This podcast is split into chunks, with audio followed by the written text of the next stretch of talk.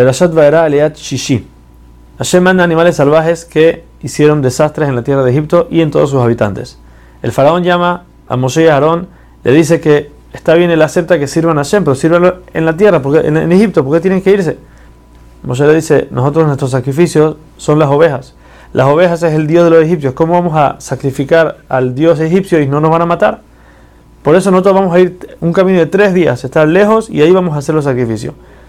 El faraón le dice, está bien, quítame la plaga y te dejo ir. Moshe le dice, le advierte, te voy a quitar la plaga, pero no, no mientas de vuelta como hiciste hasta, hasta este momento. Moshe reza y Hashem saca a todos los animales. No como en las ranas que todas murieron en Egipto, aquí todos los animales se fueron.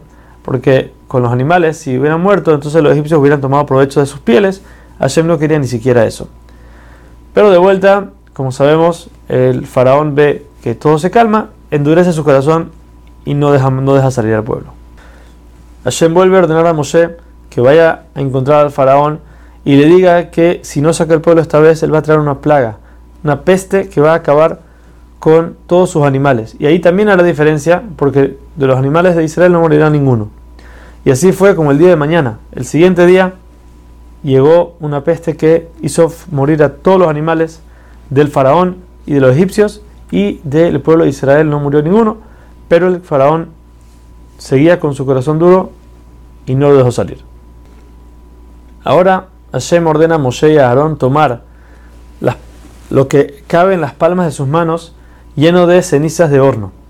Después Aarón tiene que darle su parte a Moshe y Moshe tiene que lanzarlo con una mano, con toda su fuerza, a toda la tierra de Egipto.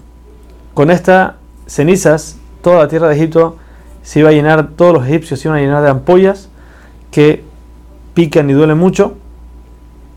Y aquí vemos muchos milagros que pasaron al mismo tiempo. Primero que todo, que una mano de Moshe abarcó lo que cabe en las dos manos de Moshe y de Aarón.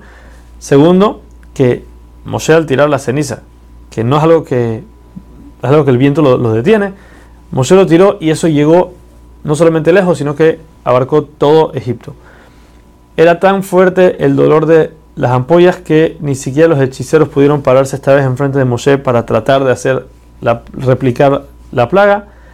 Pero en este momento es la primera vez que dice que Hashem le endureció el corazón al faraón y no fue él mismo.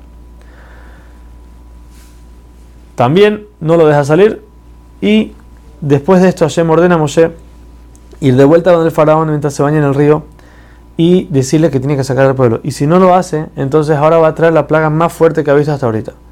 Y por más de que Hashem podía haberlo matado al faraón en la plaga de la peste, como murieron los animales, aquí Hashem lo dejó vivo a él y a sus sirvientes. ¿Para qué? Para que el faraón vea quién es Hashem y quién es su fuerza.